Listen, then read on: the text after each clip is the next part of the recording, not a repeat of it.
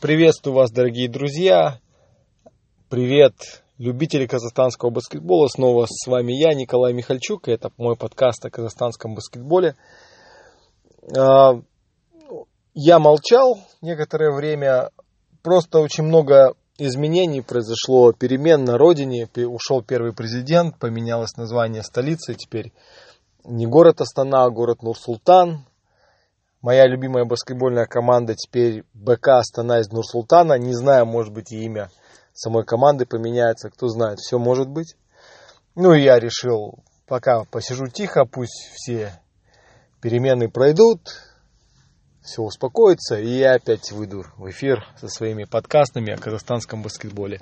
Я очень сильно по вам скучал, конечно, очень сильно меня расстраивало, что некоторые последние подкасты не получили никакого фидбэка, никаких комментариев, никаких обсуждений. Ну, так бывает. Э, я рад, что хоть кто-то их прослушал, и это меня радует. Э, пока не записывал свои подкасты, многое, что в казахстанском баскетболе происходило – ну, опять же, самое главное, это, наверное, успех баскетбольного клуба Астана. Здорово. Команда смотрится. А, совсем недавно выиграли и Парму, и выиграли Смоки. Ну, те команды, которые они должны выигрывать, там, конечно, вопросов не было. Но в любом случае установили рекорд клуба по победам. И я думаю, что еще, может быть, несколько побед а, будет большие молодцы, особенно, конечно, хороший тренер, все это отмечают. Опять же, находясь не внутри команды, очень сложно судить. И опять же, используя этот опыт, когда ты был внутри команды, тоже можно сказать, как-то со стороны, к примеру, сейчас кажется, вот да, Астана это тренер. Потому что харизматичный тренер, на пике своем у него такой подходящий возраст, у него еще очень много энергии. А, и опять же у него есть нужный опыт, и он хорошо а, давит игроков, хорошо их мотивирует, но это все здорово, да. Но с другой стороны, вот нужно находиться внутри, чтобы дать полную оценку. Опять же, повезло, что нет травм. А, повезло, что легионеры играют стабильно на одном уровне каждую игру. Это очень большая редкость даже для единой лиги ВТБ, такой сильной лиги. Но Самый большой вопрос, который у меня сейчас есть, это останется ли этот тренер в баскетбольном клубе Астана, да, в Астане. Но это действительно интересный вопрос, и можно на эту тему очень долго рассуждать, потому что я считаю, что не останется. Но нет вариантов, чтобы он остался. Для него это еще одна ступень вверх. Наверное, также он и рассматривал год назад, когда его пригласили в Астану, окей, у меня есть шанс поиграть в такой сильной лиге, как а, Единая лига ВТБ, и обратить на себя внимание да, после а, Польши. Потому что польский чемпионат тоже сильный, но там, видимо, не было у него выходов на европейские кубки. Здесь ВТБ шаг вперед. Опять же, оставаться в Астане даже за большие деньги сложно, потому что все-таки Астана может дать только один турнир, это еди, единую лигу ВТБ. Многие команды в Европе могут дать два турнира.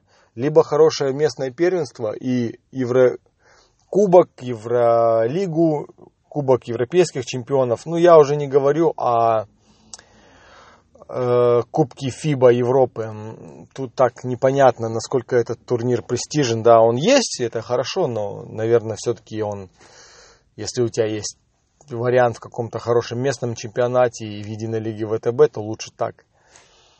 А, и вот, наверное, любой тренер амбициозный, он все-таки предпочитает иметь этот вариант, предпочитает играть в двух сильных турнирах, да. Ну, к примеру, и просто я возьму пример. Да, это Единая лига ВТБ и Еврокубок. Либо у тебя есть чемпионат Испании и Еврокубок, да, или даже чемпионат Германии и Евролига. Ну, тут уже тренер думает, окей, у меня есть Астана, здорово, я провел невероятный сезон. И я думаю, что справедливо будет отдать ему э, лучшего тренера года в ВТБ. Но, скорее всего, отдадут тренеру Уникса. Да, вот они выиграли ЦСКА, уже такие разговоры ходят. Но я считаю, все равно, если брать тот состав, который есть, все-таки должны бы отдать э, тренеру Астаны. Но посмотрим, посмотрим, как будет. Э, поздравляю Виталия Стребкова, его команда выиграла Кубок Казахстана. Я очень рад за этого тренера, это очень хороший мой друг, и я всегда радуюсь его успехам. Но, конечно, конкуренции, наверное, там нет, настолько сильна его команда. Но это достижение, это трофей. Тут только поздравления. Совсем скоро будет мужской кубок Казахстана. Не знаю, есть ли там интрига, нет. Я считаю, что нет. Я считаю, что баскетбольному клубу Астаны там э, равных не будет. Все-таки самые сильные игроки подобраны там. Ну, посмотрим, опять же. Есть, конечно, сильные игроки, и есть игроки, которых я очень уважаю в других командах, но их не так уж и много. Либо там они разбавлены молодыми игроками, которые еще неопытные, ничего не могут при, предоставить. Либо наоборот, слишком там ветераны, да, у которых возможно, не хватит энергии на весь этот кубок, потому что это длительный турнир. У Астаны такой сплав хороший, там есть и опыт, и молодость, все вроде есть. Тренер есть очень сильный, это тоже важно. Посмотрим. Я думаю, что нет ни у кого шансов против Астаны, но это баскетбол, это кубковая система, все может быть. Будет интересно последить э, за кубком, и следующий подкаст я, наверное, запишу о как раз результатах Кубка Казахстана. Э, был, э, была историческая запись, прошлый подкаст исторический, который я по, посвятил Дэмину Лонгу. У меня очень много материала приходит ко мне, и много материала вот подписчики пишут насчет именно истории, кто-то делится. Тренер, который работал давно в Алмате, в Алматинском ЦСКА, в молодежном. Многие его, конечно, знают, Фархат Джамалдинов. А, он переехал, уехал из Казахстана, сейчас не проживает в Казахстане. Он мне выслал много материала про 90-е годы. Он как раз заметил, что я много пишу и записываю, но вот этот пробел у меня есть, потому что действительно я не знаю, что творилось в казахстанском баскетболе, вот если сказать, с 91 наверное, по 99 год. я не могу объективно на это посмотреть. К сожалению, я тогда был маленьким, я тогда занимался баскетболом, начинал там первые шаги, но у меня нет информации, большой пробел. Он очень сильно мне помог, он выслал информацию, я сейчас ее обрабатываю, изучаю, и следующий подкаст я обязательно добавлю эту историческую ссылку. Я вообще очень сильно хочу, чтобы э, вы, дорогие слушатели, кто слушает мой подкаст, знакомились да, с какими-то легендами баскетбола, теми людьми, которые давно играли, сейчас уже э, вы их не помните, не знаете, но я бы хотел вам о них рассказать, потому что очень много интересного происходило в казахстанском баскетболе в прошлом. Были результаты, были, был успех, да, вот мне одна из моих первых поездок выпала как раз на Японию, это 2007 год, когда команда сборная Казахстана заняла четвертое место на чемпионате Азии. А, чуть-чуть нам не хватило, а, когда играли за третье место с Кореей. Мы Корею обыграли в групповом этапе, а вот за третье место проиграли. Там проиграли совсем немного, точно меньше пяти очков, но не повезло. Это был классный момент, и тогда действительно гордость была за команду. А, в то время сборную Казахстана боялись, и многие действительно говорили об Антоне Пономареве, как о восходящей звезде азиатского баскетбола. Жалко, конечно, что не получилось Антону, наверное, полностью реализовать свой потенциал, который был тогда, в 2007 году. Потому что тогда, в 2007 году, наверное, Антон играл намного лучше, чем он играл в свои последние годы. Ну, это так бывает в баскетболе. Я очень хорошо помню азиатские игры 2014 года, когда мы были в Корее, в Сеуле, и когда вообще никто не ставил на команду в сборную Казахстана что за команда, как. И очень много сильных команд азиатских, они максимально настраиваются именно на азиатские игры. Для них это большое соревнование. Многие, наоборот, игнорируют. Но вот в то время, я помню, когда были Филиппины, Иран, а, Корея, Китай.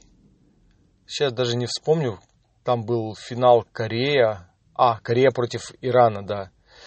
Япония. И тогда тоже был сенсационный результат. Мы заняли четвертое место.